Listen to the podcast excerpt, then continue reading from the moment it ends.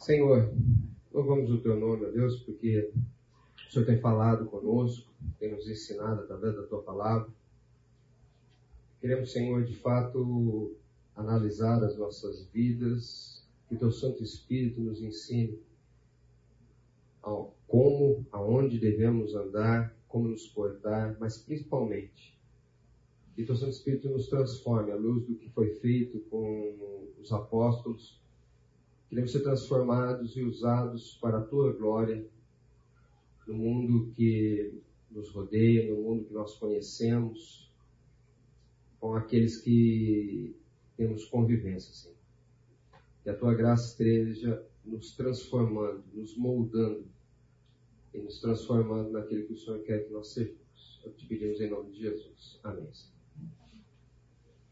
Muito bem, nós estamos na nossa última aula hoje sobre os doze apóstolos. A ideia aqui do nosso a ideia aqui do nosso estudo é compreender como que a misericórdia divina de Deus pode transformar homens comuns, homens nada tinham de especial, nada tinham de diferente em relação àquilo que nós é, podemos apresentar, transformaram homens comuns em homens que foram usados como ferramentas poderosas da mão de Deus para mudar completamente o mundo e iniciar a Igreja de Cristo. Isso, eu tenho comentado isso todas as aulas que nós fazemos, e eu acho que é bastante relevante, o fato de que Jesus poderia ter escolhido, e naturalmente, se ele fosse um grande CEO dos, dos tempos modernos, ele escolheria pessoas com capacitação diferenciada, contrataria uma, uma, é, uma consultoria de RH muito bem especializada, porque ele tinha uma coisa grandiosa para fazer no mundo e é isso que ele estava se preparando para fazer mas exatamente, e parece que propositalmente, para é, nos, nos mostrar o como que é pelo Espírito Santo e não através da nossa capacitação que a sua obra é feita, ele escolheu pessoas absolutamente comuns, de uma região absolutamente desprivilegiada, quando nós consideramos o que nós tínhamos em Israel nesse momento, sem nenhum conhecimento, sem nenhuma é, título, nenhum único estudioso, nenhum único fariseu, nenhum único escriba, alguém que tivesse um pouquinho mais de reconhecimento. Nós temos percebido que a maioria, ou se não todos os, os apóstolos, tinham um conhecimento prévio da lei, estavam eram, eram devotos e, e tementes a Deus, mas de fato não tinham nada de especial, eram como outros tantos também eram. E foram escolhidos para uma obra extremamente importante especial, e de fato foram transformados e usados por, por Cristo. Então vamos lá. Nossa, nosso estudo está muito baseado nos, nesses dois livros, bem pequenininho aqui, que é para vocês não lerem mesmo. Então, os Doze Homens Extraordinariamente Comuns de John MacArthur e Doze Homens e uma Missão, de Aramis de Barros. Tá bom? Dois livros bem legais é, para vocês adquirirem e lerem tudo. A gente não está esmiuçando tudo, é tudo que eles escrevem lá não, tá? Nós estamos aqui muito focando com essa, esse viés de mostrar a, o quão comuns esse esses, as suas falhas como seres humanos, suas falhas de personalidade, e mesmo assim Deus os usou com grande poder. Vamos lá. Hoje nós vamos ver sobre Tiago, o menor. Nós já vimos um Tiago, que é chamado Tiago maior, né? Não porque ele seja assim chamado, mas porque Tiago, o menor, é assim chamado no, nos evangelhos. Então faz-se uma relação. Se tem um menor, tem um maior também, né? Então, Tiago, o, o menor. Ele é o nono nome em todas as listas de apóstolos que aparecem nos evangelhos. Tá? É, ele é o filho de Alfeu. Vamos lá, Lucas, capítulo 6, versos 14 e 16. Quem achar, pode ler.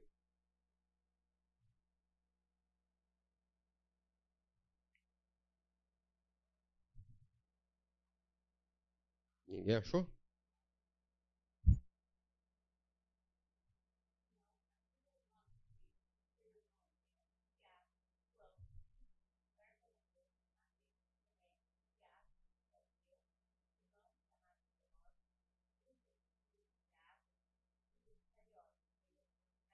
Legal. Isso aqui é só um aquece, tá bom? Só pra gente ver que tá escrito lá mesmo. Eu falei que tava na lista, era assim que ele aparecia e tô, tô provando aqui, tá bom? Só para mostrar para vocês que ele está ali. Essa aí é um, uma das listas que aparece nos evangelhos. Uh,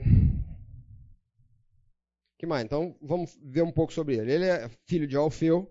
Sua mãe é chamada Maria. Marcos 15, 40, a gente tem o nome da, da mãe. Esse aqui é legal a gente ler. Vamos lá. Marcos 15, 40. Por quê? Porque ah, um detalhe aqui importante, vou fazer uma volta aqui. Tem um outro apóstolo também que o pai é Alfeu. Quem? Já vimos aqui. Tem um outro pai que o tem um outro pai, ó. Tem um outro apóstolo que o pai é Alfeu. Quem lembra? Isso, Mateus, exatamente. Mateus é filho de Alfeu também nada indica que seja o mesmo Alfeu. Tá? Nada indica, nós não temos nenhuma indicação. É bem verdade que quando nós começamos a falar sobre esses apóstolos com menos relato na Bíblia, abre mais margem às especulações históricas, né? Então nós vamos encontrar sobre esses apóstolos que nós vamos ver hoje aqui um monte de especulação, divergências sobre quem poderia ser. Tem aqueles que acreditam que esse Tiago aqui era irmão de Mateus? Tem. Tem aqueles que acreditam. Mas nada indica, nem, nem no texto bíblico e nem fora dele, de que fosse o mesmo Alfeu. Tá? É, muito provavelmente, como é feito com os outros, Pedro e Tiago, né? É, André e João, quando, quando existe irmandade, a, a, os, os evangelhos citam isso. Aqui parece meio estranho que Tiago fosse irmão de Mateus e, e não se faz menção a isso. Então, muito provavelmente são irmãos diferentes. Mas quanto à mãe, quanto à mãe tem uma tem um, uma especulação, né, uma análise que é feita aqui que é bem interessante. Marcos 15, 40. Quem lê?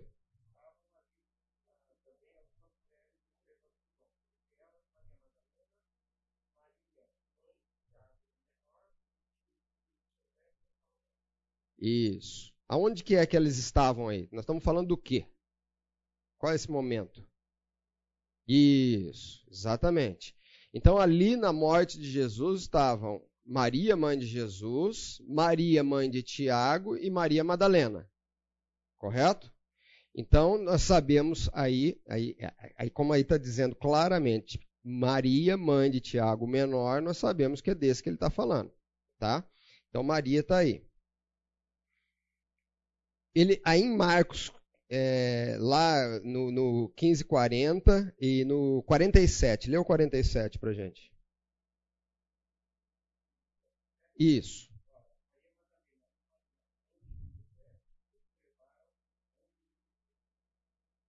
mãe de José. Logo, é mãe de Tiago e mãe de José, então José é irmão de Tiago, tá? Então a gente sabe que pai Alfeu, mãe Maria, é, que é uma discípula de Jesus, seguidora, estava lá na sua crucificação, e irmã, irmão de José. Sua mãe presenciou a crucificação, tá? e ajudou na preparação do corpo de Jesus no sepultamento. Nós vimos aí em 1540, quando ele, ela presencia a, a crucificação, e no 16.1 é ela que vai lá também para preparar os ungüentos, comprar os ungüentos para fazer a, a, preparação para o, o, o sepultamento de Jesus. Ok? Existe um, uma, uma especulação bastante plausível de que essa Maria era irmã de Maria, mãe de Jesus. Tá bom? Maria, mãe de Tiago, era irmã de Maria, mãe de Jesus. Logo, esse Tiago aqui seria primo de Jesus. Querem abrir ali em João 19, 25? Porque em João 19, 25, existe um, um, um relato da, da presença de, de, várias Marias aí também. Que parece que é um triozinho ali que andava junto, sabe? As, as amiguinhas tal, né? andava junto. E, e, só que essa Maria, agora ela não fala Maria, mãe de, é, de Tiago Menor. Vamos ver como que ela, ela é tratada aí. Essa Maria, né? Vamos lá. João 19, 25.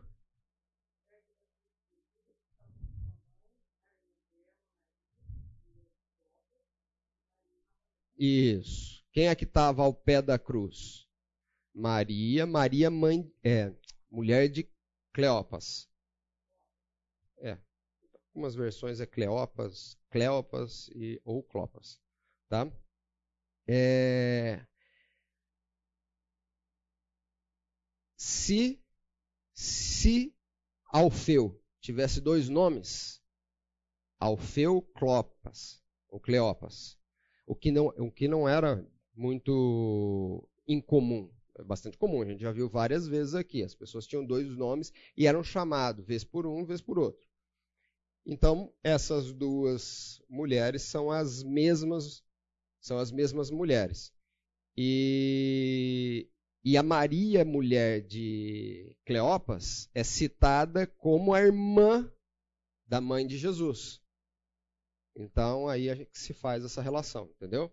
Então a gente conseguiria extrair da Bíblia que a, a Maria, que estava junto com a Maria, mãe de Jesus, que é a irmã dela, que é mulher de Cleopas, se ela for a mesma mãe de Tiago, então Tiago é primo de Jesus. Bastante plausível, tá? E de certa forma, até bem aceito isso que mas não é isso aí que a gente tem de evidência. Não tem muito mais do que isso, nem dentro da Bíblia, nem fora dela, para a gente chegar a uma conclusão mais é, garantida, tá bom? Falar um pouco sobre a personalidade de Tiago.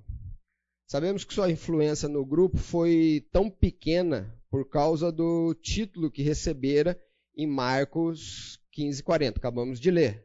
Ele é chamado de Tiago o Menor, tá? Essa designação de Tiago Menor poderia ser poderia ser visto como pelo fato dele ser baixinho, o mais jovem, isso. É, esse tipo de designação poderia é, é aceitável. Só que aí você teria que estar tá admitindo que o autor bíblico está fazendo uma. está usando de um apelido pejorativo, porque essa é a ideia, né? Ah, o menorzinho, né? O catatá, o tiquinho, o, o, o bebezinho, o jo... entendeu? É, ele teria essa conotação. Então muitos não, não gostam muito dessa, dessa interpretação e entendem que, como era natural também, você colocava, você colocava, hoje quando a gente tem dois, duas pessoas com o mesmo nome, num grupo, às vezes a gente chama de, sei lá, o Carlos 1 e Carlos 2. Quem é o Carlos 1? Aquele que chegou primeiro, geralmente, aquele que a gente conheceu primeiro. Aí chegou o outro, é o Carlos e o Carlos 2. Ou Carlos e o Carlinhos, né? É... A ideia aqui seria mais ou menos a mesma, mas aqui, às vezes, inclusive, é uma, denota, uma conotação de que ele tinha uma, uma liderança, uma liderança uma importância em termos de liderança diferenciada, em segundo plano. Tá? É também uma tese bastante aceita. Ele não era o tipo de pessoa, e isso é, bate bastante com o tipo de pessoa que ele demonstra ser. Existem poucos relatos, mais alguns é, é, fora da Bíblia, né, relatos históricos, que mostram que Tiago era uma pessoa que não chamava muita atenção, muito na dele, era o tipo de gente que não gostava de se expor. Ele fazia o dele, ficava tranquilo ali, sem muito, sem dar muito alarde. Pessoas que a gente enxerga muito isso hoje dentro da nossa comunidade, dentro das, das nossas relações, inclusive dentro da igreja, pessoas que têm essa característica. Não são pessoas desinteressadas. São pessoas que naturalmente, por questão de personalidade, são mais quieta no canto dela. Né? Não é quietinha no canto dela, não tem lá grande é, proeminência. Enquanto Tiago, filho de Zebedeu, era falante, era cheio de, de, de, A gente ouve um monte de relatos dentro da Bíblia, de, dos, seus, da, da, da, dos seus comentários. E o Tiago menor não. É, na dele, quieto, uma pessoa bem mais é, recatada. O seu ministério. Quanto ao seu ministério, Tiago, filho de Alfeu, não faz lembrar João Batista. Aquele tipo de pessoa que é, faz o seu trabalho, humilde, toda a, a, atenção, ele, João Batista fazia muito isso, né? Ele tirava a atenção de sobre ele e jogava para Jesus o tempo todo. Esse era o seu, o seu ministério: tirar a atenção de si, fazer o seu trabalho e jogar a atenção para Jesus. Então, a ideia aqui de Tiago é alguém com uma personalidade muito parecida com essa.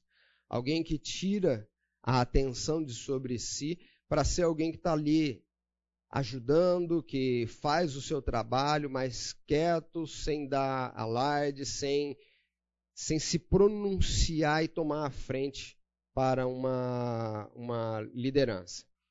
Se provavelmente, se ele escreveu alguma coisa, a gente não sabe, não existe relato histórico disso.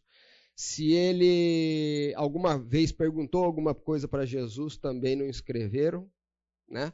É óbvio que ele deve ter perguntado alguma coisa para Jesus, mas nada que fosse relevante o suficiente para que fosse é, escrito. Não temos registro disso. É curioso perceber que, mesmo na história secular da igreja primitiva, a gente não tem relatos sobre o que Tiago fez ou o que Tiago falou, tá bom? Uma pessoa que trabalhou é, bastante nos bastidores. Isso não é incomum na própria Bíblia. Vamos tentar lembrar alguns casos aqui, pessoas que personagens bíblicos que foram grandemente usados por Deus, mas muitas vezes não são nem comentados o nome deles na Bíblia. Vocês lembram de algum?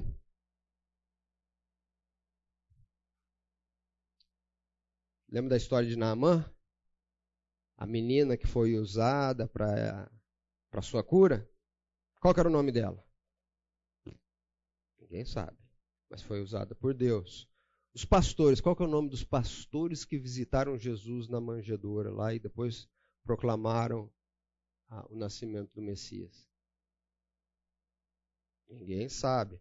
Mesmo aquele menino lá nos, nos, nos pães e peixes, qual era o nome dele? De onde ele vinha? Que que, entendeu? Não sabemos.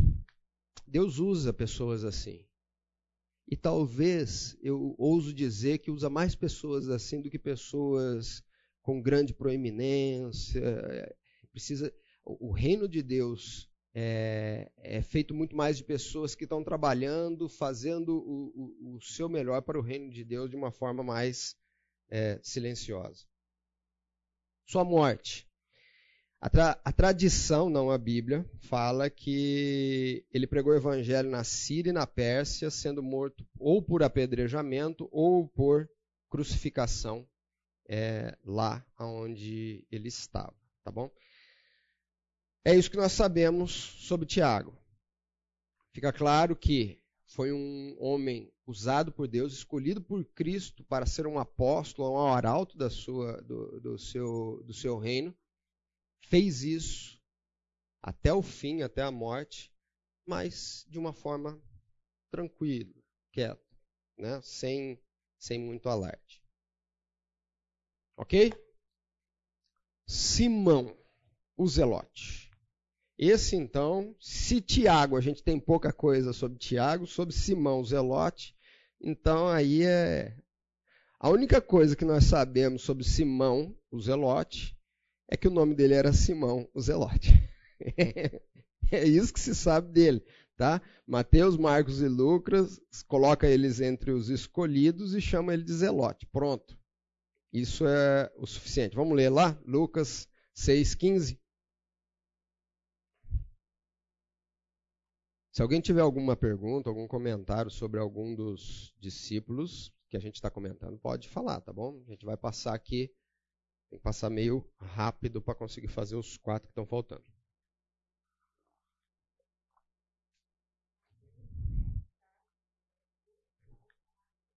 Pronto, é isso que a gente sabe dele. Então, já sabemos bastante. Só que tem um detalhe importante. A gente consegue saber muito sobre Simão pelo fato dele ser um zelote. Então, muito do que a gente pode saber sobre alguma característica de Simão está no fato dele ser um zelote. Agora, o que é ser um zelote? Vamos dar uma estudada um pouco nisso. O que é ser um, um zelote? Primeiro, Ser um zelote é ser membro de uma facção terrorista. No ano 6 depois de Cristo, aparece no, no cenário judaico um indivíduo chamado Judas o Galileu. Ele, extremamente revoltado com a dominação romana, começa a pegar em armas, incitar o povo a pegar em armas e, e começa a fazer uma revolução e sempre com um, um fundo de, de zelo pela lei. Então ele não reconhecia o, o, o a, a, senhorio a Roma, porque o senhorio só a Deus. É, não, não acreditava que um homem zeloso deveria pagar tributo a Roma, porque somente tributo somente a Deus que devemos é, dar. Então eles incitavam isso, só que diferente de outros movimentos, esses aí pegam em armas e vão para a luta. Roma abafa o, essa, essa insurreição e, inclusive, faz uma uma invasão em Jerusalém com exércitos, mata todo mundo que precisava matar. E aí, a partir daí, os zelotes se transformam em uma em um tipo de uma facção secreta. Ninguém se tem um certo cuidado ao falar que é, é um zelote, ninguém mais acaba aquela divulgação ampla que acontecia então. Mas eles são reconhecidos são de fato, continuam existindo durante a, o ministério de Jesus, tá? Mas está nessa condição agora, estão nessa condição. Só um de, outro detalhe sobre os zelotes. É atribuído aos zelotes a invasão de Jerusalém, a tomada de Jerusalém no ano 70, é atribuído aos zelotes a, a gota d'água que levou à, invasão de Jerusalém no, no, ano 70. Tá? E aquela, o cerco de Jerusalém no ano 70. Também é atribuído a eles né, essa questão. Bom, no tempo, no tempo de Jesus, nós tínhamos basicamente quatro grandes divisões, quatro grandes partidos religiosos. Os saduceus, o que, que eles acreditavam? Deixa eu ler aqui, que ali não tem jeito.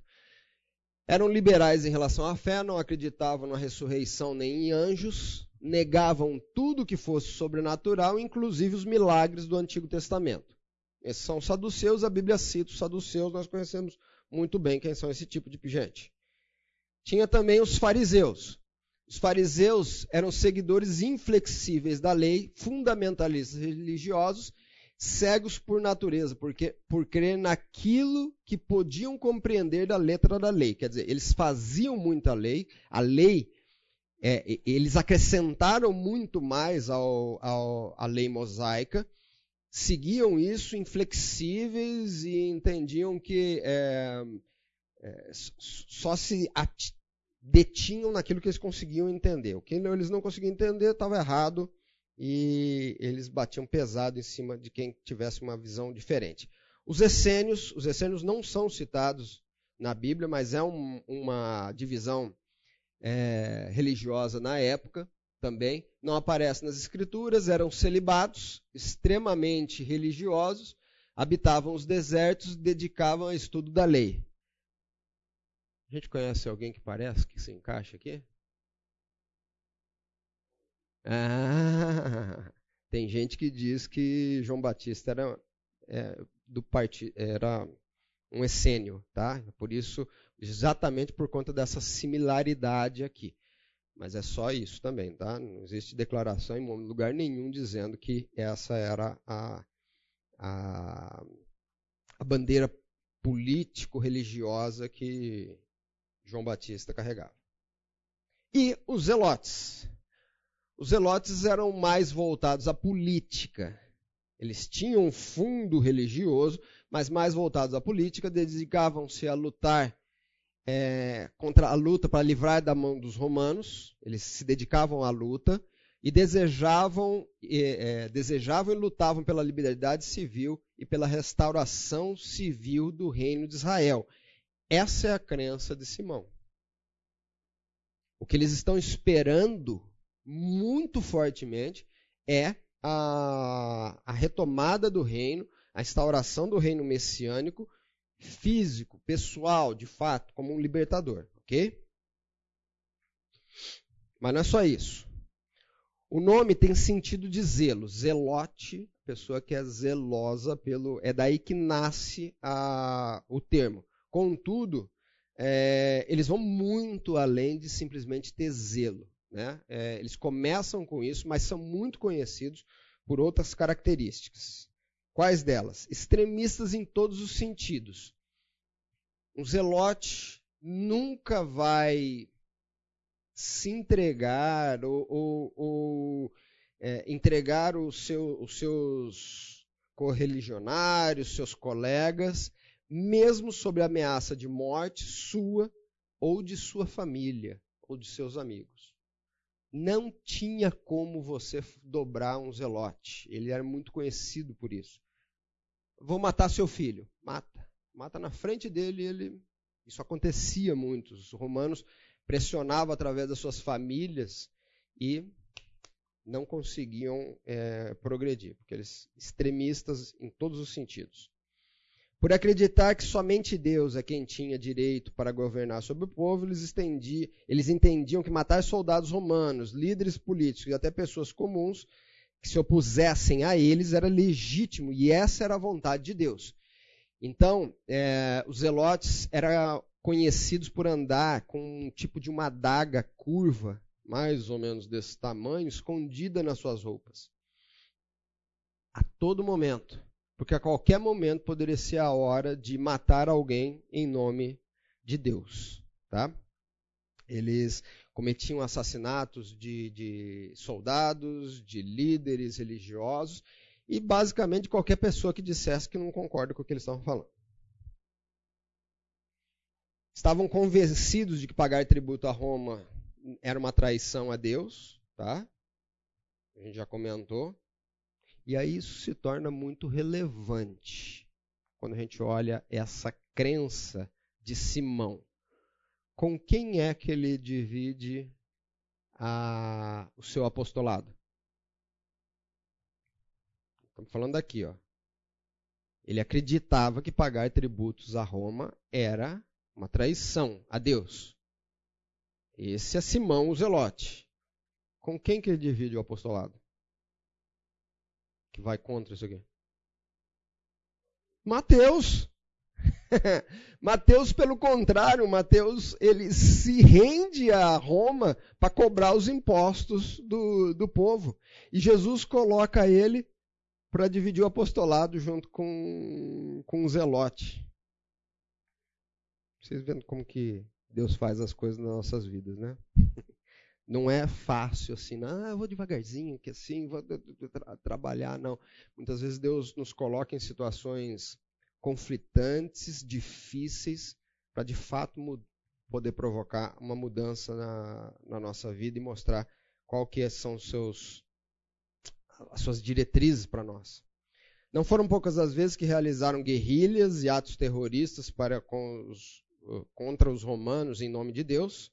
Eles acreditavam que a vinda de um líder, o Messias, que os conduziria para a libertação total e definitiva do Império Romano e colocaria todo o povo debaixo dos seus pés. Quer dizer, é aquela ideia de um, de um libertador que viria. Quer dizer, a ideia aqui é que os zelotes eram um povo bastante radical.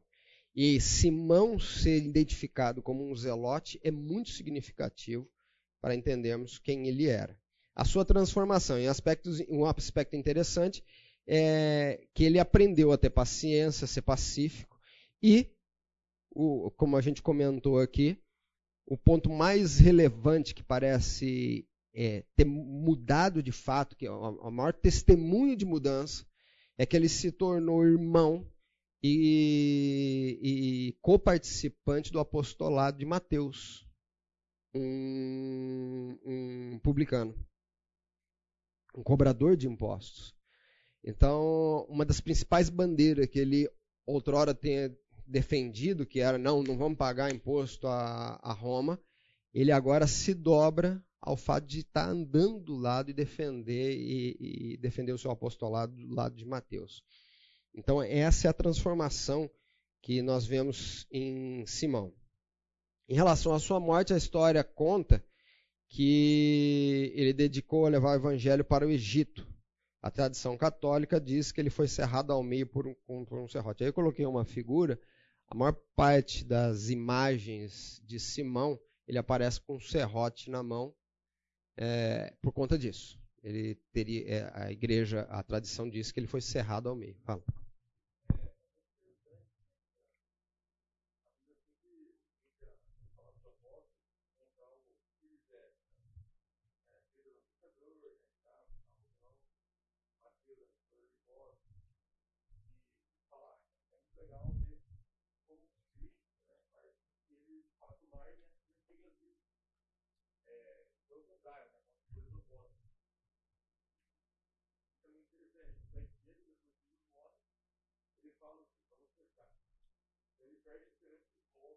Volta para onde estava, exatamente.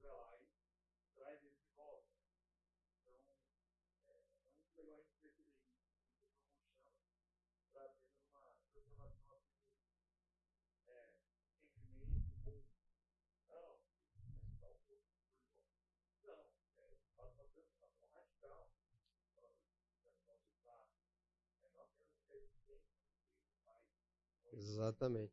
E, e, e, e, eu iria um pouco além. É, quando o Espírito Santo nos transforma, é, esse é o exemplo do, dos apóstolos, ele não muda a sua personalidade. Ele muda, o que nós enxergamos nos apóstolos, ele transforma essa personalidade à imagem de Cristo. Ele leva essa personalidade a ser bênção dentro do, do reino de Deus. O exemplo de Pedro. Pedro continua falante? Continua. Continua falante, continua um líder, continua um cara é, é, que às vezes fala demais. Nós vemos em Atos a discussão dele com Paulo. No primeiro momento ele dá aquela recuada em relação aos gentios, né? Não, não, não, não. Aí ele percebe que fez bobagem, ele se parece que se retrata. Então, ele continua falante, mas agora o Espírito Santo moldou e o leva a isso. Quando nós olhamos para Tiago menor, que acabamos de ver, a, a, a, em momento nenhum ele se transforma num líder de primeira classe, aquele que desponta lá na frente. Não, ele continua na personalidade dele, aquele cara que trabalha é, nos bastidores, quieto, tranquilo, mas sendo usado de forma poderosa na mão de Deus. E é, é, Simão, tudo indica, apesar da gente não ter as, esse relato, que a mesma coisa. Quer dizer, ele continua uma pessoa fervorosa, tanto é que ele é identificado. O fato, volto a dizer, gente, o fato dele ser identificado como um zelote é, traz uma característica de personalidade, de, de crenças fundamentais mesmo, de conhecimento profundo do Antigo Testamento. Mas em momento nenhum nós vemos relato, tanto em Atos quanto em, nos Evangelhos, de que as suas, o seu extremismo de outrora foi problema aqui na frente. Então Deus transformando a, a pessoa para usar, ó, eu vou usar o que você tem, o que você é, mas de uma forma transformada, de uma forma para minha honra e glória. É isso que Deus faz com a gente. Perfeito. E agora, antes do nosso intervalo, vamos ver, falar sobre Judas ou não os Iscariotes, porque depois do intervalo nós vamos falar só sobre os Iscariotes, porque sobre os Iscariotes tem bastante coisa para falar, tá bom? Quem era Judas, não o Iscariotes, o outro Judas. Primeiro, é, esse Judas aqui é, é, Judas, filho de Tiago. Ele é conhecido como Judas, filho de Tiago. O significado da palavra Judas é uma palavra bastante, é, é um, uma tradução bastante bonita. Jeová conduz.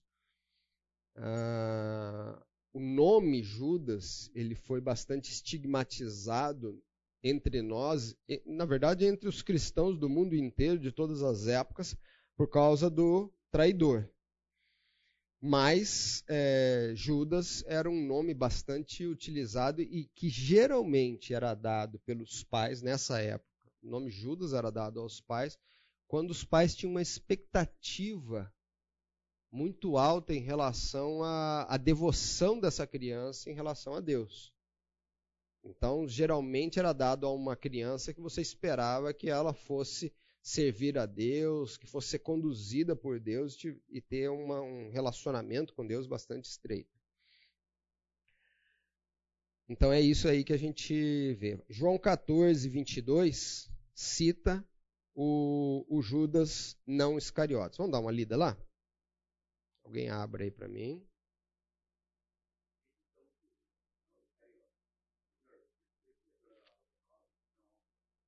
Isso. Esse é o único texto onde aparece uma fala de Judas. Depois nós vamos entender um pouco o que ele estava querendo dizer aí, porque isso fala, isso atesta a sua personalidade. Mas antes, Judas tinha três nomes. Tá?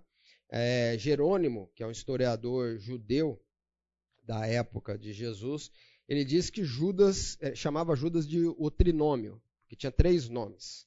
Tá?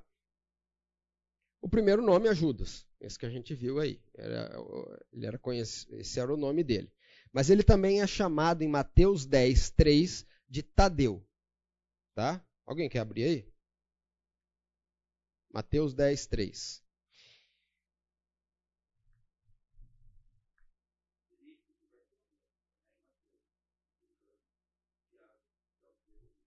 Tadeu. É a mesma pessoa.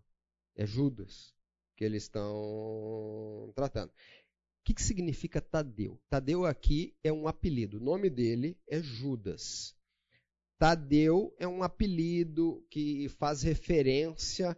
Isso era muito comum naquela época, que é comum hoje também, né? A gente muda o nome da pessoa por conta de, um, de uma característica do, do, da pessoa, né? E lá eles faziam isso também. Tadeu significa criança de peito é quase como um filhinho da mamãe. Um bebezão, isso, um bebezão.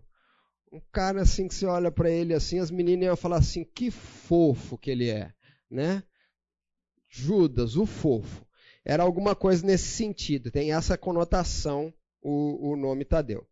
Um outro nome que ele é conhecido, em algumas traduções, ele é traduzido como Lebeu, tá? Os dois eram apelidos. Então, Tadeu e Lebeu eram apelidos que ele recebia. Lebeu tem a conotação de é, criança do coração, né? Aquela criança mais é,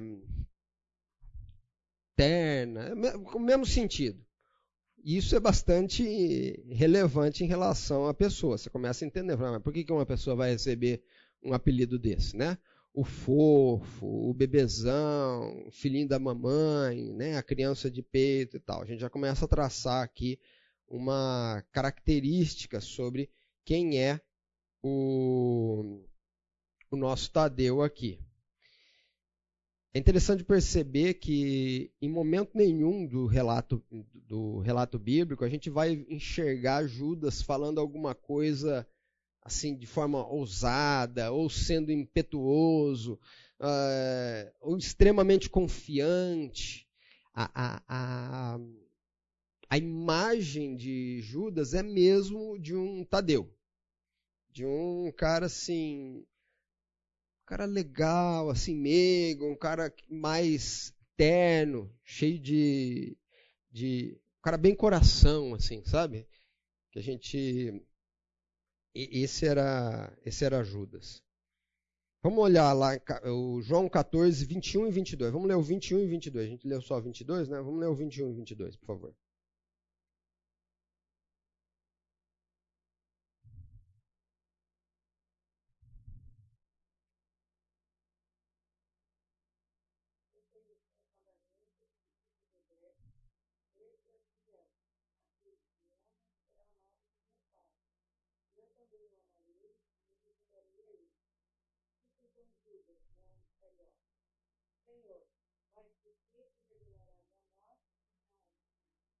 Olha que interessante. Lê, lê, mais, lê mais um. Que aí é a resposta de Jesus. Isso.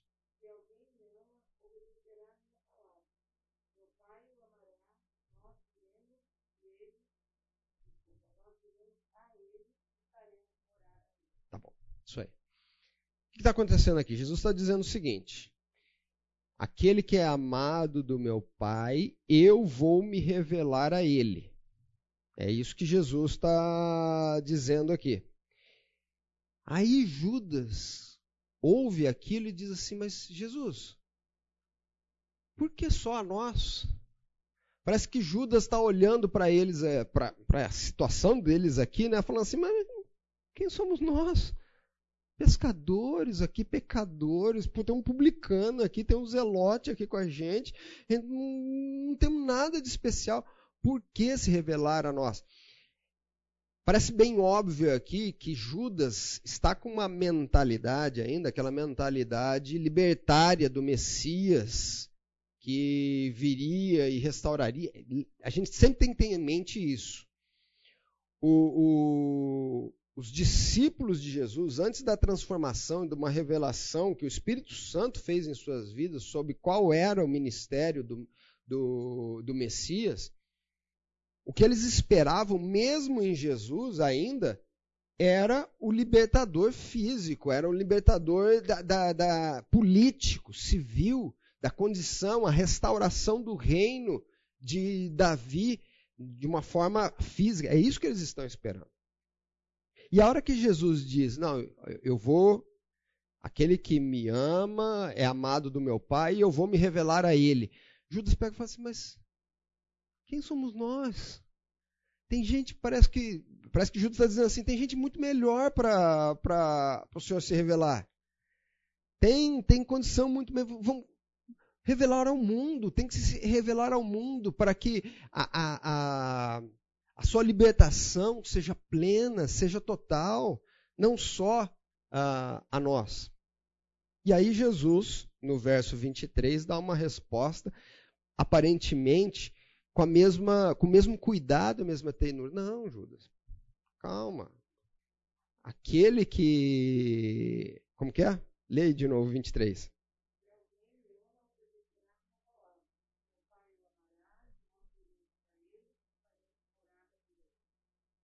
Se alguém me ama, eu vou, eu vou, eu vou morar nele, eu vou me revelar a ele, e eu e meu pai.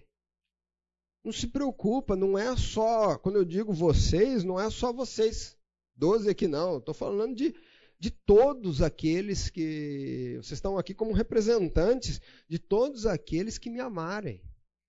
Então aqui a gente enxerga, enxerga o, preocupação de Judas, uma preocupação legítima, né, do ponto de vista é, da, su, da sua crença, da sua fé, mas que o desviava da sua da verdadeira revelação de Cristo. E esse é um problema com esse tipo de personalidade. Eu, eu já ouvi muito na minha vida. Eu lembro que uma vez uma tia, uma tia, minha irmã, minha irmã entrou em crise porque morreu um tio meu e o tio não era cristão. E ela gostava demais desse tio e mas ele era muito bonzinho, Fábio. Muito bonzinho. Ele, ele, ele uma pessoa muito doce, muito afável. A única coisa que faltava é, para ele era ser crente, né? E a, a, gente tem essa tendência de imaginar que, de, de, de, de nos preocuparmos muito menos com pessoas que, bom, ele não conhece a Cristo mesmo, ele não se preocupa com Cristo, ele não está nem aí para Jesus e o seu Evangelho, mas ele é uma pessoa tão boa, ele é uma pessoa tão, assim, tão terna, de coração tão legal. Eu vou orar pelo meu irmão, que é drogado e, e tá com e só faz bobagem na vida dele né? Esse aí parece que está quase salvo, né? E, e claramente aqui a, a, a, revelação de Judas aqui mostra que o fato dele ser eterno, amoroso, vir com cuidado, falar com Jesus, uma preocupação com os outros, claramente está fora do, da visão. Ele não estava entendendo. Ele não estava entendendo que, qual era o reino de Deus, qual era a sua revelação. Qual era a revelação do Evangelho aqui?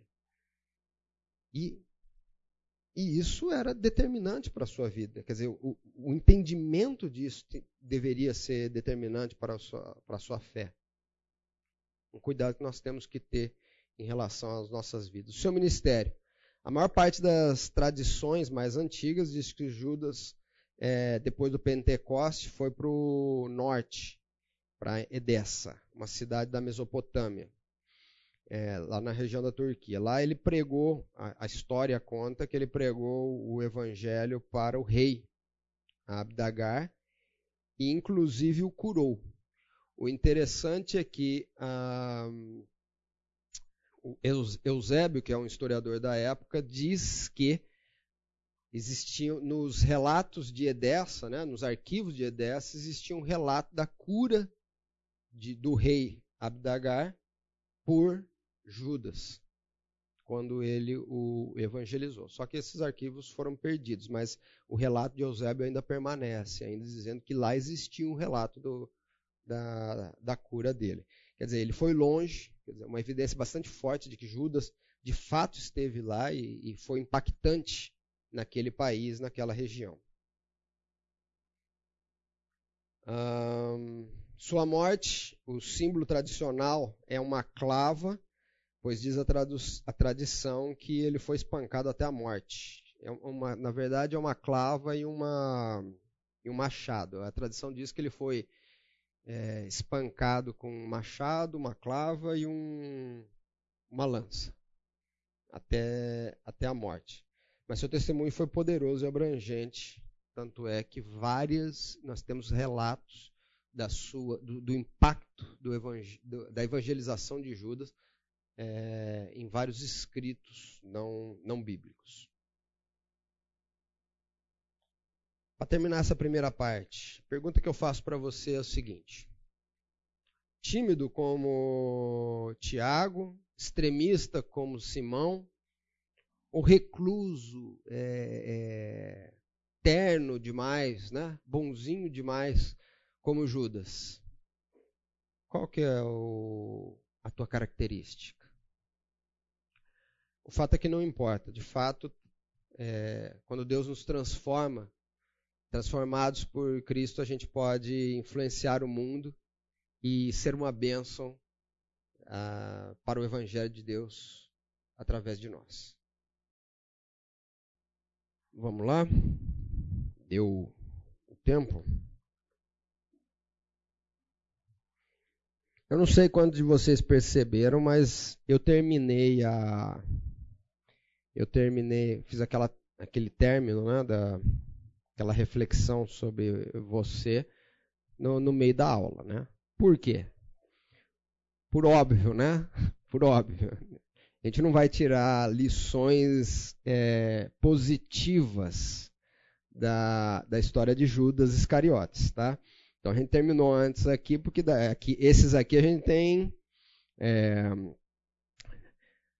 lições positivas. Judas a gente ah, não temos, temos lições, mas as lições são bem tristes em relação à a, a, a, caminhada de Judas. Judas tipifica tudo que é de vil no coração humano, tudo que é ruim no coração humano e como que mesmo andando ao lado do Senhor, andando ao lado de Jesus, tendo experiências muito próximas com o Evangelho, é, definitivamente uma pessoa pode não ser tocada pela graça, mesmo estando lá. Aqui eu queria fazer uma, um parênteses, antes da gente começar de fato aqui falar sobre Judas que eu pensei em colocar no slide, mas eu, depois eu tenho que colocar lá no, no, no, no arquivo. Falei, não vou colocar não. Ah, na década de 70, é, só para. É, o que eu quero fazer aqui antes é, é, esclarecer que a nossa visão sobre a avaliação que nós faremos sobre Judas é uma avaliação bíblica, tá? E ela está pautada naquilo que a própria Bíblia diz sobre Judas. Por que, que eu estou dizendo isso? Na década de 70, foi descoberto no Egito, em escavações do Egito, um documento chamado Evangelho de Judas. Em 2006, esse evangelho foi publicado pela National Geographic. Uh, no Evangelho de Judas, já de, de, cara, o Evangelho de Judas foi escrito por gnósticos, não cristãos, são gnósticos, e provavelmente no século 3 ou 4, quer dizer, não tinha mais nenhum discípulo de Jesus vivo. Não foi Judas quem escreveu, foram gnósticos que escreveram, dando uma visão de Judas sobre o ministério de Jesus. Nesse evangelho de Judas, eles apresentam Judas como o discípulo mais próximo de Jesus. Tá? Ele sabia de fato quais eram as intenções do mestre. E Judas não é um traidor, segundo esse evangelho. Porque Jesus pediu a ele, disse a ele para ir lá e entregá-lo para que ele pudesse morrer na cruz. Então, na verdade, Judas estava cumprindo uma ordenança que Jesus falou assim: vai lá, você quer. Então, segundo esse evangelho, Judas foi o único que entendeu, de fato, qual era a, o ministério de Cristo na terra morrer pela, pelos pecadores. Você vai falar assim, mas o que, que isso tem a ver com a história? O problema é o seguinte: última, na última década, tem. Não vou dizer proliferado, é, tem, tem ocorrido casos de pastores evangélicos de púlpito. Eu ouvi uma pregação desse tipo. Que fez, fazendo toda uma pregação minimizando a condição e o, o, a situação de Judas Iscariotes, pintando um cenário onde Judas de fato é um seguidor, um, um, um, um discípulo real de Cristo, conhecedor e amava a Jesus, e nessa mensagem que eu ouvi, presencialmente, o pastor estava ali, ó, eu estava aqui assim, né? Dava vontade de pular no pescoço dele, mas não podia. É, o, ele encerra a mensagem dele dizendo que a, a, o, o, o suicídio de Judas é prova do seu arrependimento. E provavelmente o que passou na sua cabeça, o que ele esperava, era que Jesus, ao ser preso, é, se libertasse, como já tinha feito em outras ocasiões. Quer dizer, tentaram matar Jesus anteriormente, ele simplesmente, a Bíblia não fala como, mas ele se livrou daquilo. Ele tinha poder para isso, Judas sabia disso, queria colocar uma graninha a mais dentro do, do Borná para poder fazer o bem, fazer alguma coisa parecida. Então ele vende Jesus por 30 moedas de prata e esperando que Jesus se livrasse. A hora que ele percebe que Jesus não se livra daquilo, aí ele fica arrependido, se arrepende, se mata. Tá? é, não existe nenhum indício bíblico de que isso seja perto da verdade. Tá? Não existe indício disso. Quando nós falamos de Judas e da sua traição, nós falamos de uma pessoa que é, dá provas as poucas vezes que ele é citado dentro do, do Evangelho, antes desse momento triste, ele dá provas de que ele está maquinando essa, essa traição.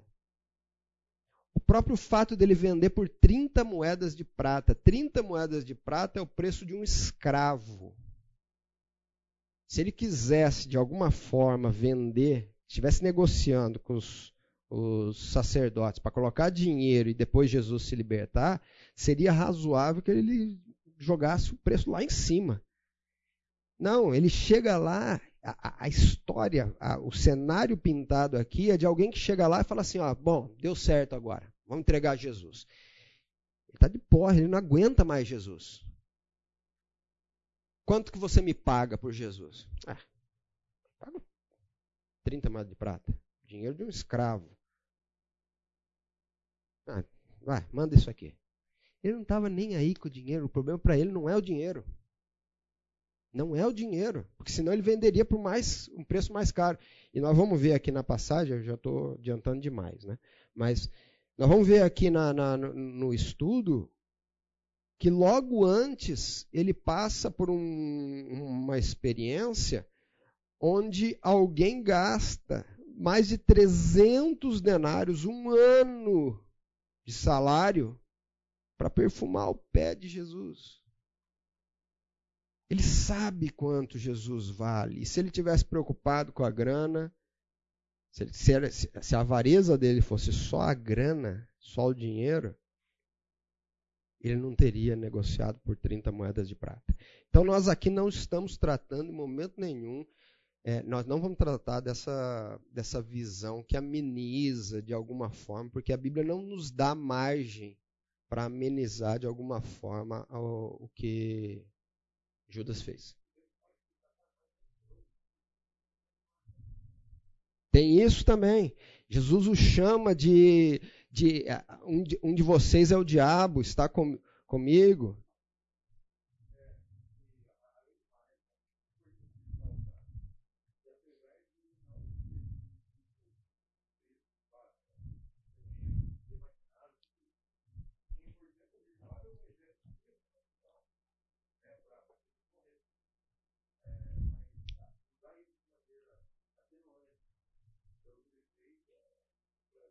É, exatamente. É. Mas, mas é interessante perceber que o pessoal, eu, a minha leitura, tá?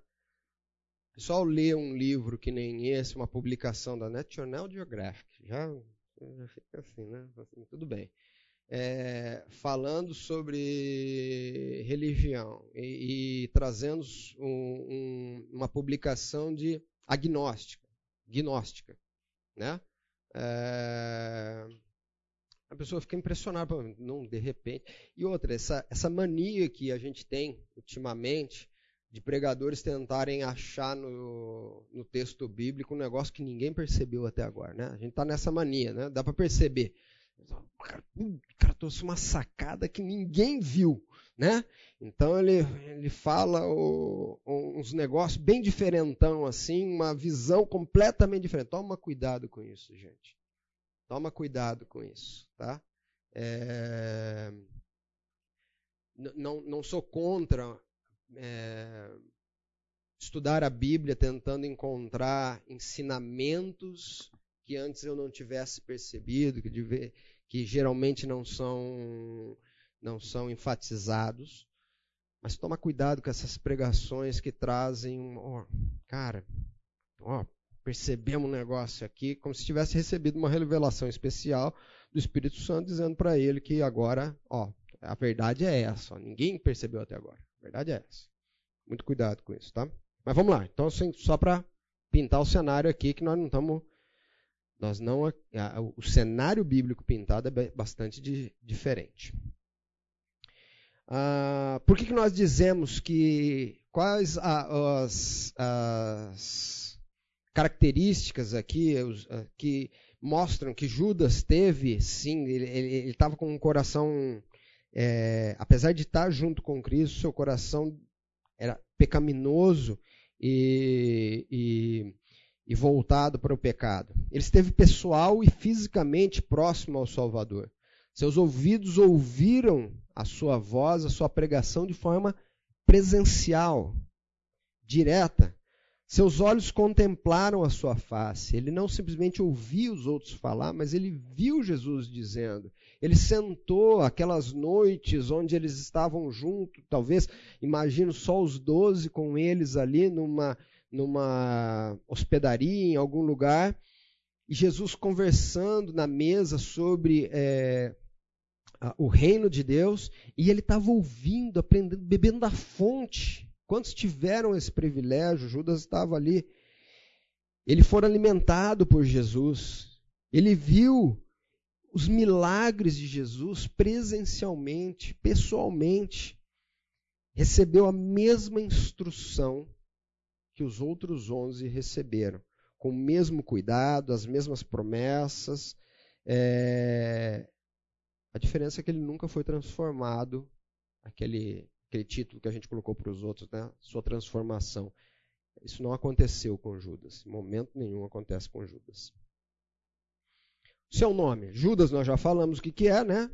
Yahvé conduz, Deus conduz. Mas Iscariotes? Iscariotes é derivado de duas palavras, Ish e Queriote. Ish, homem, Queriote, é a cidade de Queriote. Então, é o homem de Quiriote. Ah, ali em Josué 15, 25, está falando sobre a divisão das tribos e cita é, Quiriote Azerom como uma das cidades de Judá. Onde que ficava Quiriote? Mais ou menos aqui embaixo. Ó, Jerusalém está aqui, aqui é a Samaria, Jerusalém aqui, é, Hebron está aqui e Quiriote ficava mais ou menos aqui. É, foi encontrado agora, nos anos 2000, no, no, no, no início do, do, do, século, foram encontradas ruínas ali perto de Hebron, que muito provavelmente é, é aceito que seja é, ruínas de Quiriote. Tá bom? Então nada de especial, simplesmente Iscariotes quer dizer isso, homem de Quiriote. Seu chamado. Nenhum dos evangelhos relata como se deu o seu chamado. Isso não, não existe relato sobre isso. Ao que tudo indica, ele seguia Jesus de maneira espontânea. Quer dizer, não só ele, como qualquer outro discípulo. Todos foram seguiram Jesus espontaneamente. Tudo indica que ele também deixou tudo que tinha para, é, para segui-lo. A exemplo dos outros discípulos, muito provavelmente Judas tinha conhecimento das promessas do Velho Testamento, tinha conhecimento, e naquele, naqueles tempos, até por conta da pregação de, de João Batista, estava muito forte naquele momento ah, um sentimento messiânico de que nós estamos à porta da, da, da do momento em que o Messias vai se revelar e tudo mais. Então existia essa expectativa. Judas, com bastante certeza, não estava a par disso, a parte disso. Ele sabia de, dessa, dessa promessa, esperava também o cumprimento da promessa do, do Velho Testamento. E quando os discípulos começaram a abandonar a Jesus, lembra lá em, em João 66, quando Jesus é, ele faz aquela pregação dizendo que quem não comer a minha carne, quem não beber do meu sangue, não não, não tem parte comigo. E o pessoal fala assim, vixe, essa pregação foi meio dura, né? E o pessoal começa, é quando os discípulos, aquela multidão que sempre ia atrás de Jesus, começa a se apartar, se afastar de Jesus. Jesus naquela época, inclusive, pergunta, e vocês, não vão? Não vão embora? E eles dizem, não, para onde que nós vamos? Né? Se só o Senhor tem as palavras de vida eterna. Judas fica. Judas fica. Tá? Judas está ali. Ele acredita na, na, na promessa e alguma coisa faz com que ele permaneça ali buscando ainda, acreditando nessa, nessa busca. Humanamente falando, Judas teve tantas oportunidades de mudança e abandonar o seu pecado como qualquer outro discípulo de Jesus, de Jesus teve. Ah, detalhe aqui que eu não comentei aqui, quero voltar um pouquinho só para a gente não perder isso. Judas é de Queriote, é um, um homem de Queriote. Quiriote fica em, na Judéia. Da onde eram os outros discípulos? Da Galileia. Vocês lembram? Vamos voltar aqui, tá bom? Só fazer uma volta aqui. Galileia, Judéia. Ele é daqui. Logo, ele não tem familiaridade com os discípulos. Os outros discípulos ou eram amigos, conhecidos, eventualmente é, profissionais de mesma, da mesma é, da mesma profissionais da mesma profissão. Tentei achar um outro termo, não consegui. É, e mesmo Mateus, sendo um cobrador de imposto, era alguém conhecido, porque estava ali na mesma região, cobrava imposto, provavelmente cobrava imposto dos, dos pescadores que estavam ali. Então, todos muito conhecidos. Judas é de fora. Isso, em algum momento, é, deve ter levado ao favorecimento da sua dissimulação. E aqui um ponto de alerta bastante importante para nós dentro das nossas igrejas. Quando eu li isso aqui, estava estudando isso aqui, veio na minha cabeça um exemplo que uma vez nós passamos na igreja que eu frequentava, é, na cidade onde eu vim.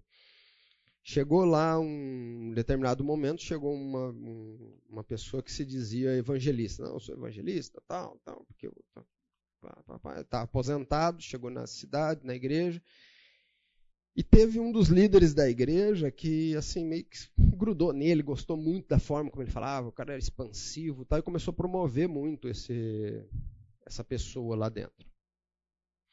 E depois de alguns meses, esse grande evangelista, pessoa que falava bem, tá, tá, tá, tá, não tinha evangelizado ninguém, estava devendo na praça, né? já começou a, a lamear o nome da, da, da, igreja, porque ele sempre se apresentava dessa forma e tal. Eu sei que foi, deu um problema lá na, na igreja e a gente teve que contornar isso de alguma forma, dizer, não, ó, ele não é líder aqui, ele não é evangelista da igreja, ele não é representante. Chegaram aí cobrar na porta da igreja o pastor lá, falou, ó, tá me devendo, tal, né? Aquela celeuma toda de cidade pequena, né? E esse é o risco que a gente corre, de o cuidado que nós temos que ter com pessoas que nós não conhecemos a, a história dela.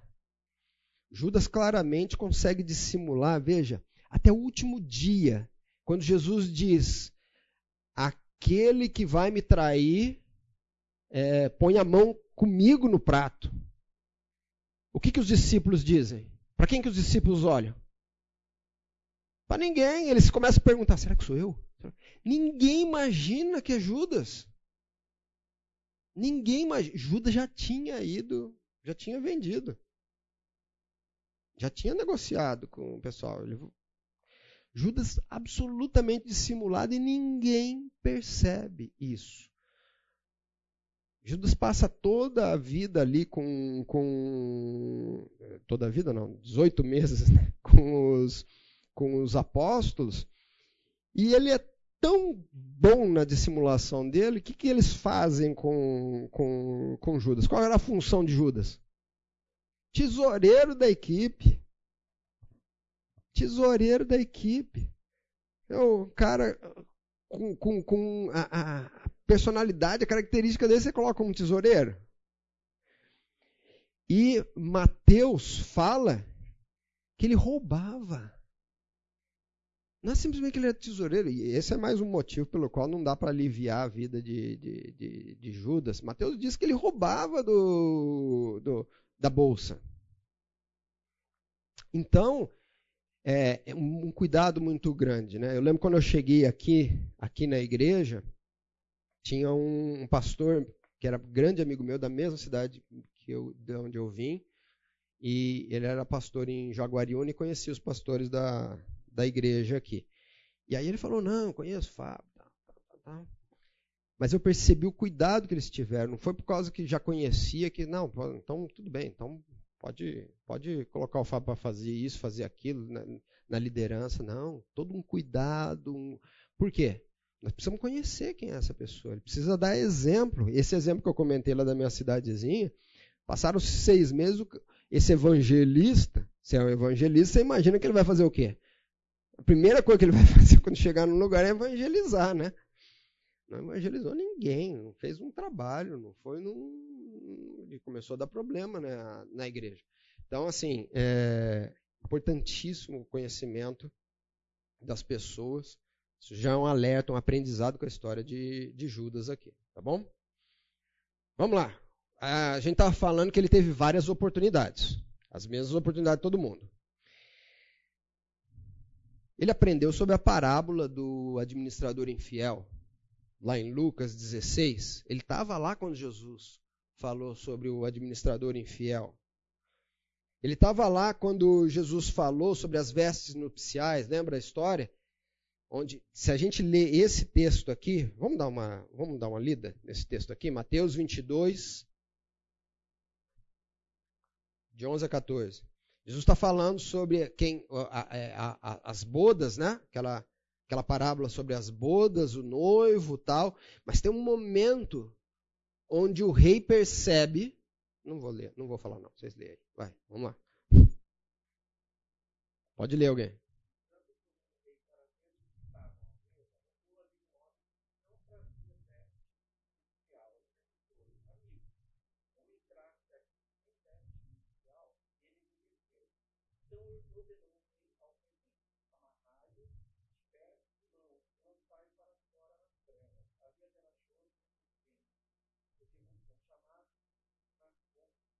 Isso aí. O rei percebe alguém que não está vestido e o que você está fazendo aqui? Você não está preparado para isso. Você não estando preparado para isso, ele pega, amarra o cara e joga para fora da, da, da festa. Para alguém como Judas que tá, já está está deslocado dentro da, dentro da, da equipe ali, ele já está descontente com a pregação de Jesus, é um alerta. É, tá, parece que esse cara. E, e o, o, se imaginar que ele pensasse assim: oh, peraí, será que esse cara está falando comigo? Né? A pregação contra o amor ao dinheiro. Isso aqui bateu na lata de, de, de Judas, né? A pregação contra a ganância contra o orgulho. Jesus é, fala, João 6,70, vamos abrir lá.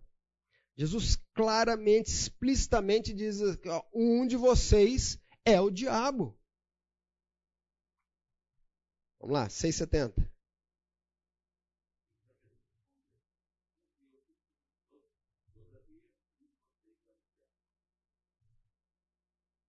Escolhi todo mundo, mas tem um de vocês que está fora do esquema aqui.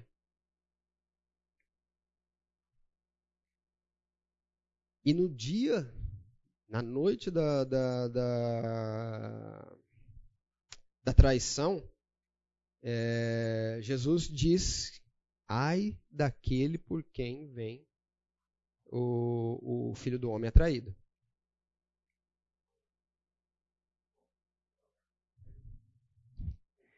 Nada. Então, o que os discípulos ouviram, Judas também está ouvindo a mesma pregação. E no caso de um coração é, é, é voltado para o pecado, aquilo deveria bater fundo na sua mente, deveria bater fundo. Ele está falando para mim, ele sabe de alguma coisa. E detalhe, gente, olha que interessante na sua caminhada com Jesus, ele vê Jesus, ele, ele, ele enxerga, ele, ele presencia Jesus, a, a, a onisciência de Jesus. Quando Jesus chama Felipe, o que, que ele diz para Felipe? Eu vi você debaixo da figueira. Eu vi você debaixo da figueira, a onisciência. Jesus dá prova do seu poder, da sua onisciência, que ele é um com o Pai. E isso passa, parece que totalmente desapercebido para Judas. O que está passando na cabeça de Judas para não enxergar isso? Judas está desiludido. Essa é a questão. Judas está desiludido. Provavelmente Judas é um, alguém piedoso na sua juventude, um jovem piedoso, zeloso, como vários outros eram. Ele começa a seguir a Jesus porque entende que ali pode estar a revelação do, do Messias de Deus, aquele que é esperado. Mas ao longo da sua caminhada, depois de ouvi-lo várias vezes, Jesus, é, Judas começa a ficar completamente desiludido com essa figura. Ele estava esperando, como volto a dizer, como todos os outros discípulos esperavam. Um Messias, é, um Messias libertador civil, político.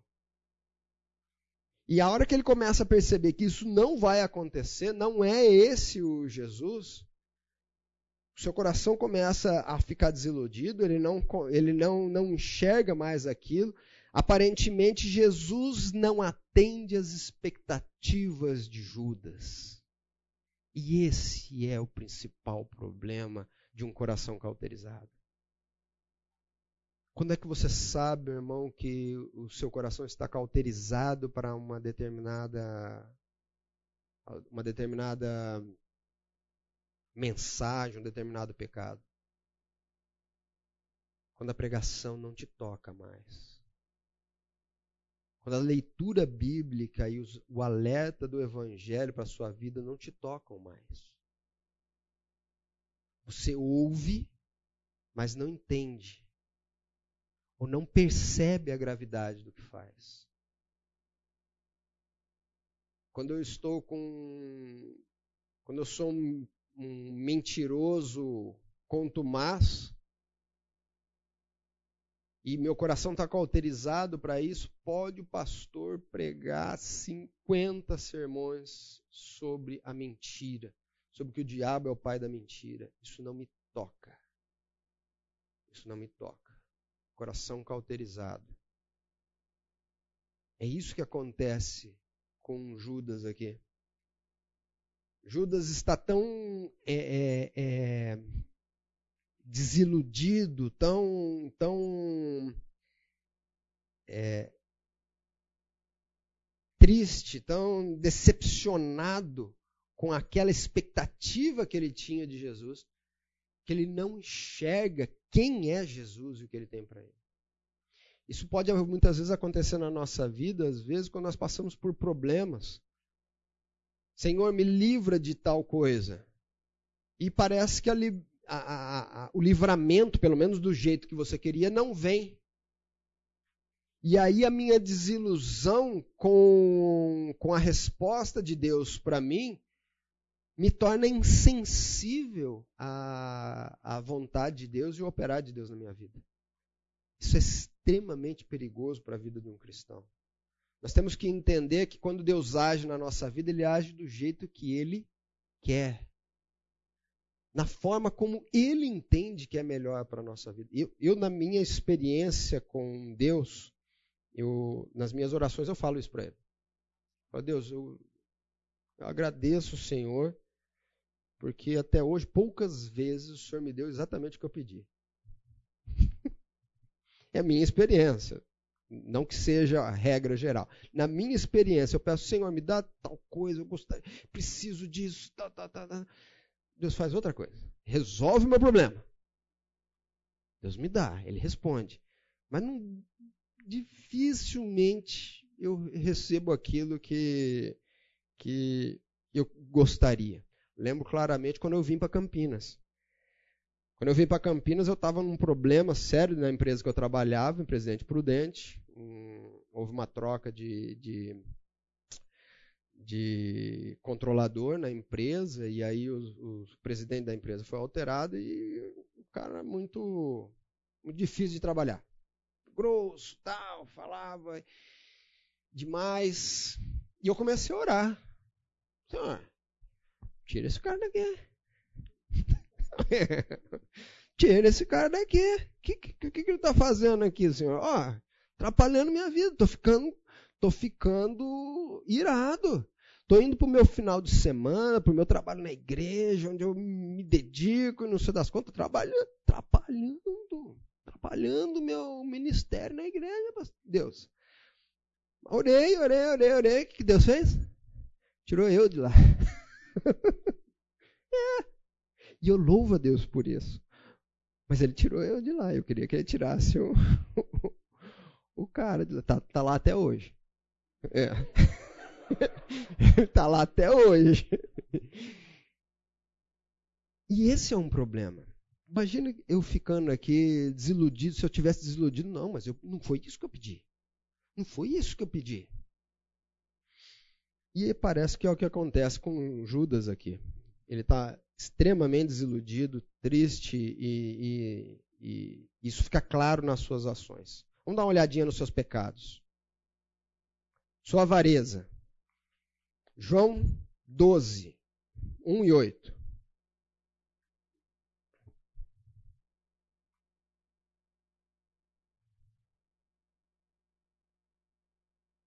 João 12, 1 e 8. Esse texto está falando sobre o quê? Lembra? Jesus está lá no, no, no, num jantar, né? Com, na presença lá está Lázaro, Marta, Maria. E o que, que acontece? Isso. Maria vai lá, pega um, um frasco de nardo puro, um perfume muito caro, e lava os pés de Jesus com aquilo. Vamos lá, Alguém acha aí a, a, a, que Judas falou? O que, que Judas fala?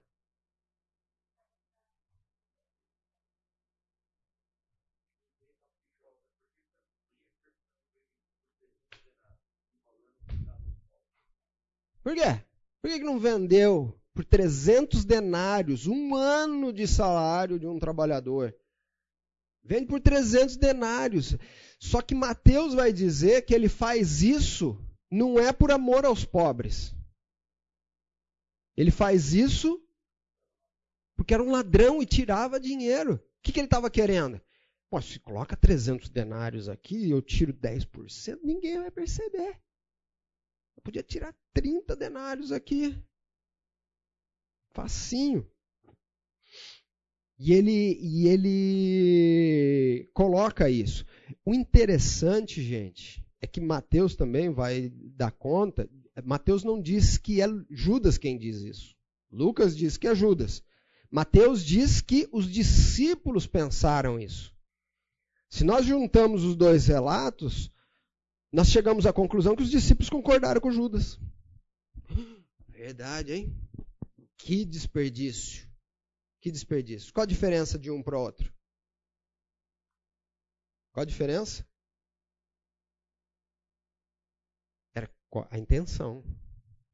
Judas queria para roubar. Provavelmente os discípulos inadvertidamente estavam pensando mesmo nos pobres, né? Estavam pensando no, nos pobres. O interessante aqui é que ele convence.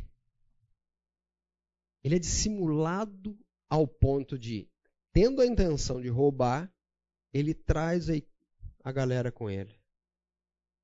Olha o perigo que nós corremos com pessoas desse tipo no nosso meio. Ele traz as pessoas consigo. Ele convence os outros discípulos que a sua causa é justa e que ele tinha razão. A sua hipocrisia. Vamos passar rápido aqui que está terminando o nosso tempo. Mas em Mateus 26, 14 e 20, fala o seguinte: Ele foi falar com os, os, os sacerdotes, vendeu, fez um negócio com os sacerdotes e falou assim: agora a gente fica só esperando o melhor momento para eu dizer quando é que vocês podem ir pegá-lo. Agora a gente fez a negociação com os sacerdotes. Para onde Judas vai depois disso? Jesus, Judas faz a negociação com os sacerdotes e volta para o jantar com Jesus. Senta à mesa com Jesus. Cara de pau, dissimulado, hipócrita senta de novo na mesa e estou hum, bem aqui, nada de espetacular, senta. E Jesus começa a dizer: no meio de vocês há o traidor. É aquele que põe a mão comigo no prato. E Judas está lá quieto, na dele, tranquilo, né? Assim, tipo, sou eu, não sou eu. Ah, hã? Não, tranquilo, tal, e ele vai dissimulando, até que chega um momento onde aquilo não, não tem mais para onde ir, ele vira para Jesus e fala assim: por acaso sou eu? E mesmo assim, ainda Jesus vira e fala assim: ah, você que eu disse. Aí nessa hora ele sai, faz, quer saber? Acabou. Você foi a gota d'água. Acabou. Então chega lá para o sacerdote, é agora. Eu sei para onde ele vai. Ele gosta de orar. Eu sei para onde ele vai orar geralmente. Vamos Vamos pegar ele lá.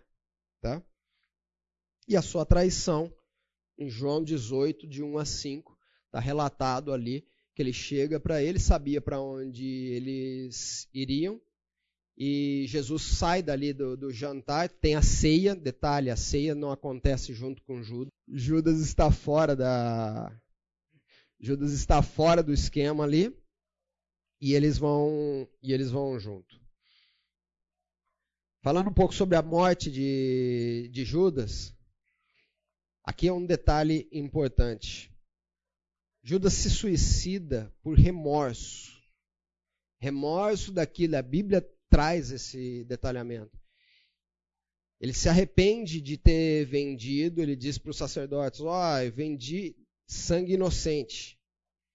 E aí, em vez de buscar perdão, ele vai buscar alívio da sua consciência. Essa é a diferença entre o remorso e o arrependimento. Pedro se arrependeu. Pedro fez uma bobagem também poderia, para muitos, considerada traição. Ele disse: Não, vou estar contigo. A hora que precisava estar junto com Jesus para dar uma força, para dar um apoio, o que ele fala assim? Não, não conheço. Ele se. Mas Pedro se arrepende, pede perdão e sofre por isso. Judas tenta aliviar a sua consciência com o suicídio. Capítulo 1 de Atos relata também a. O, Pedro está falando sobre a, a morte de Judas. E aí parece que tem uma divergência. Entre, só para fazer um detalhamento, não tem divergência, são complementares. Tá? Judas se enforca e por algum motivo ou a corda se parte, ou o galho se parte, ele cai nas pedras que estão embaixo. Quando Pedro fala sobre a morte, fala simplesmente que ele caiu nas pedras e as pedras dilaceraram ele, dividindo ele ao meio. E uh, Mateus retrata o enforcamento. Ele saiu para se enforcar. Nada de. São complementares e não. É, não são excludentes. Quais lições que nós tiramos de Judas? Ele foi um exemplo trágico de oportunidade desperdiçada, um exemplo de privilégio desperdiçado, uma ilustração perfeita de como amar o dinheiro pode ser desastroso. Ele exemplifica a hipocrisia espiritual pela qual o homem está sujeito. Judas é a prova de que Cristo é misericordioso, passivo, longânimo e muito benigno. E ele é a prova de que tudo que Deus decreta acontece de fato. Então, de Judas, a gente não tira lições de similaridade, mas lições que devemos levar para a nossa vida também. Oportunidades que Deus coloca nas nossas vidas para sermos é, alimentados e ensinados. Não podemos desperdiçar. Não podemos tornar irrelevante a mensagem, a palavra que Deus tem falado a nós, sob risco de cauterizarmos nosso coração e não ouvirmos mais, não sermos passíveis de sermos tocados por Deus. Ok? Vamos orar? Senhor, te agradecemos, a Deus, pela, por esses estudos e por tudo que podemos aprender com a tua palavra. Não nos permita, Deus, em momento algum, é, ficarmos parados em nossas convicções, nos nossos pecados, principalmente, e assim não darmos ouvido à tua voz, aos teus ensinamentos. Que o exemplo dos onze discípulos fiéis e até mesmo de Judas Iscariotes sejam marcantes em nossas vidas e nos ensinem como te servir melhor, como buscar em ti a ação do teu Santo Espírito para nos moldar conforme a tua vontade. É o que te pedimos em nome de Jesus. Amém.